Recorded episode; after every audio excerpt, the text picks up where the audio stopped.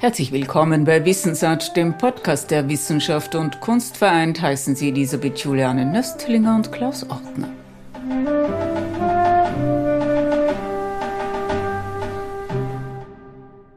Das älteste Bild in meiner Sammlung ist aus dem 17. Jahrhundert, ein Stalbent.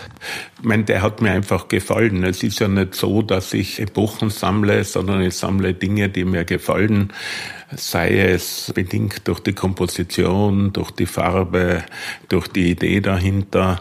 Da mache ich jetzt nicht den großen Unterschied, wann der Ursprung der Bilder ist. Natürlich ist es kein Zufall, dass ein eine Epoche oft besser gefällt oder man fühlt sich mehr angezogen als von der anderen Epoche. Aber in jeder Epoche gibt es tolle und mich ansprechende Dinge.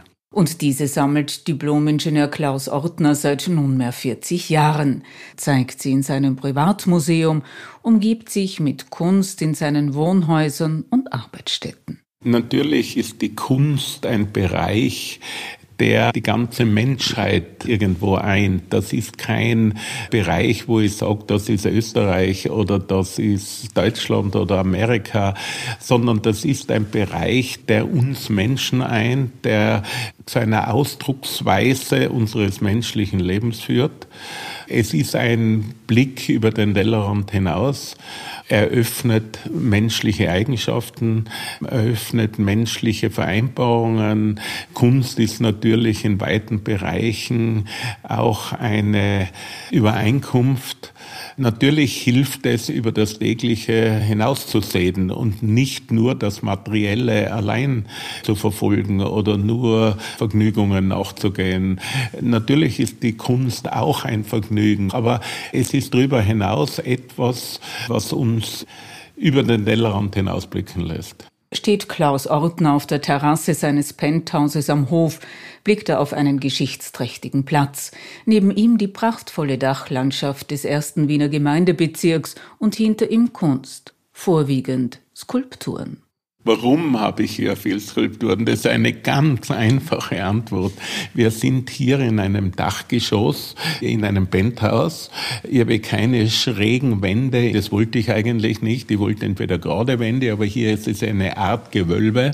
Und die können Sie jetzt leicht beantworten. Im Gewölbe kann ich keine Bilder aufhängen. Aber da ich gerne Kunst um mich habe, habe ich halt einige Skulpturen, die ich teilweise hatte, die ich teilweise erworben habe für diese Räumlichkeiten, um hier so die Kunst zu gestalten.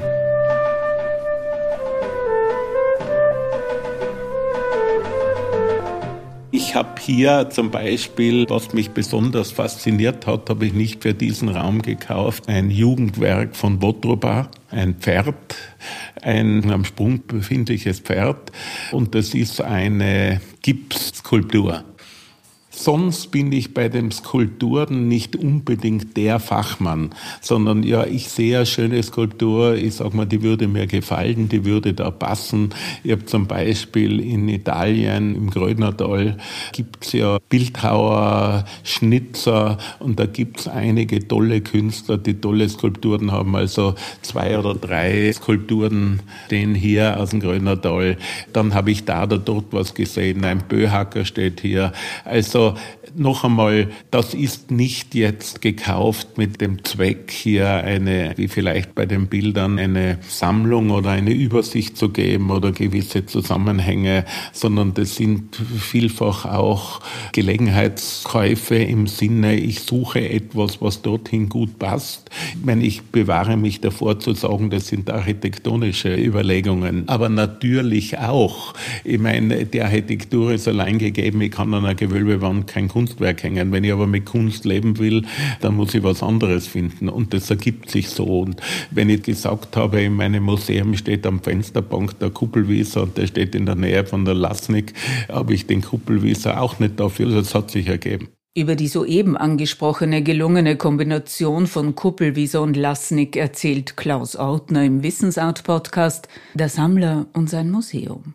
Auch über die seinerzeitige Petersburger Hängung in seinem Privathaus draußen in Rodan. Dort wie da hat der Unternehmer mitgestaltet, mitgebaut. Dass ich beim Bau mitrede, ist an und für sich selbstverständlich, weil ich erstens aus der Baubranche komme und zweitens, wenn ich was realisiere, generell mitrede. Und ich schaue nicht zu und lasse was machen, sondern ich möchte daran teilnehmen. Würde ich wissen, das ist ein Ordnerhaus? Würden Sie vielleicht schon erkennen können, obwohl natürlich alle Häuser anders eingerichtet sind. Ich meine, wir sitzen in einer Stadtwohnung, ich habe ein Haus am Rande von Wien.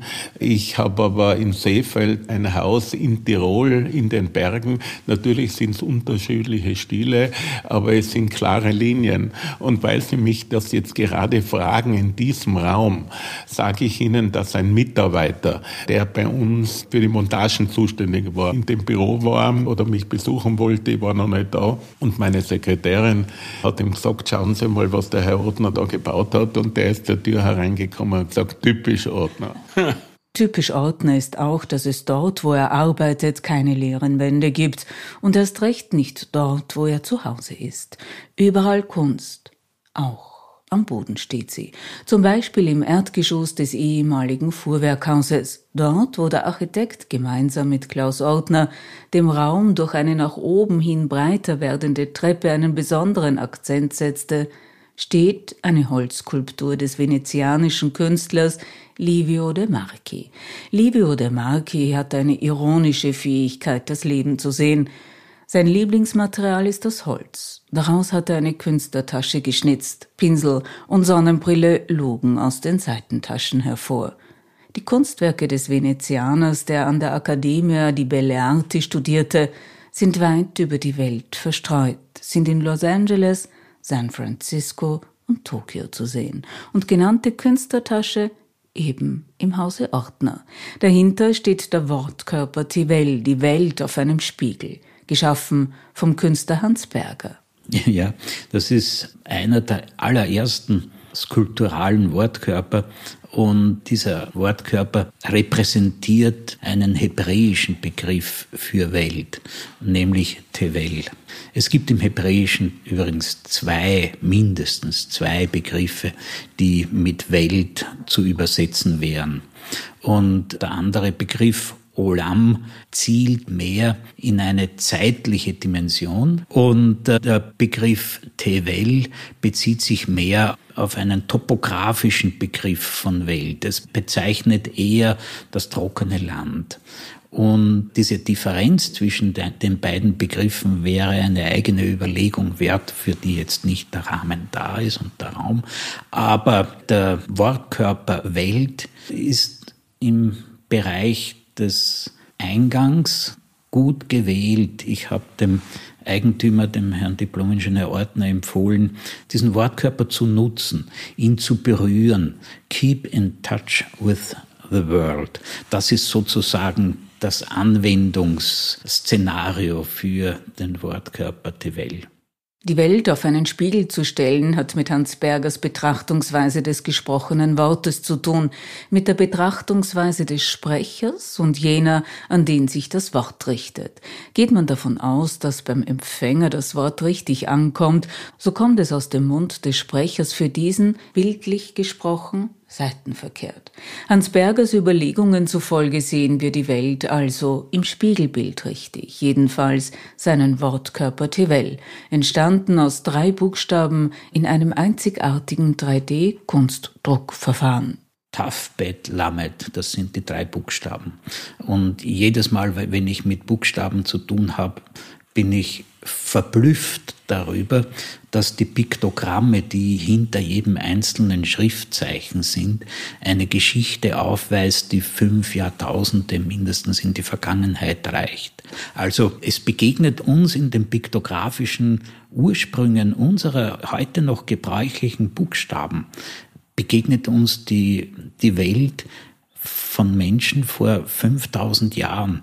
Und diese Welt haben sie in diesen Zeichen repräsentiert. Und diese Zeichen sind noch immer in Gebrauch und sie sind noch immer tauglich. Und sie sind mehr als tauglich. Sie prägen unsere Gegenwart in einem Maß, das einfach überraschend ist. Im Wissensart-Podcast hat Klaus Ortner schon gesagt, dass vom Sammeln Bilder und Bücher blieben, vielleicht auch eine Art of Communication, hat doch der erfolgreiche Unternehmer durch die Beschäftigung mit der bildenden Kunst erkannt, wie diese den Alltag bereichert, Gedanken bestärkt und Bewusstsein beflügeln kann.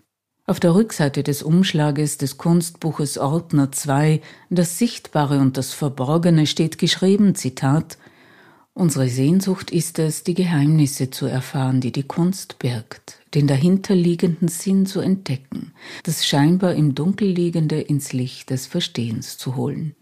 In diesem Podcast gibt der Manager, der sich mit dem Flair des schönen und anregender Literatur umgibt, ein wenig Persönliches preis, führt mich durch sein Privathaus hinauf in sein Arbeitszimmer. Hier hängen zwei Böckel, einmal Böckel der Wörthersee und einmal Frau Böckel. Böckel selber, Selbstbildnis, hängt bei mir vis-à-vis im Museum. Es hängt eine Bonchakolla, ein Dobrowski. Und vor dem Schreibtisch ist eine große Chaiselongue mit einem orientalischen Teppich überworfen.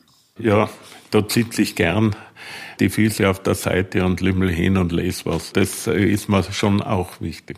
Manchmal auch im Museum. Auch, ja. Darum habe ich im Museum mir anstatt der vom Architekten vorgeschlagenen schlichten, harten Museumsbank vor einem großen Fenster bequeme Couch einbauen lassen, damit man sich dort auch hinlimmeln kann und in Ruhe und entspannt die Umgebung ansehen kann.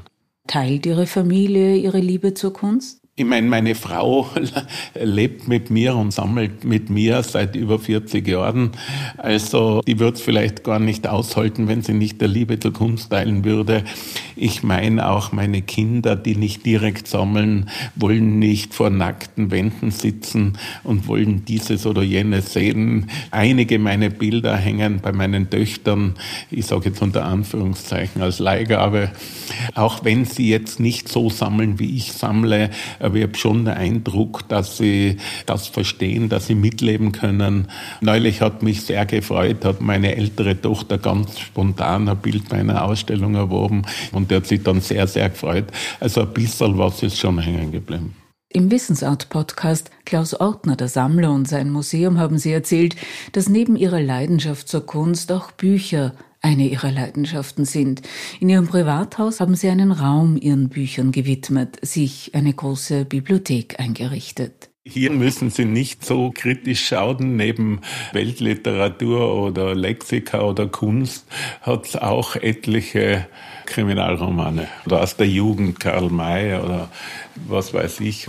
Eine Tante von mir war Staatsbibliothekarin und ich konnte sie in der Innsbrucker Universitätsbibliothek schon besuchen, wie ich ein kleines Kind war, also knapp vor der Volksschule oder in der Volksschule, bin manchmal bei ihr unter den Schreibtisch gesessen und habe dort Bücher oder Bücherumschläge, die sie für mich gesammelt hat, die man ja in der Bibliothek nicht braucht, angesehen.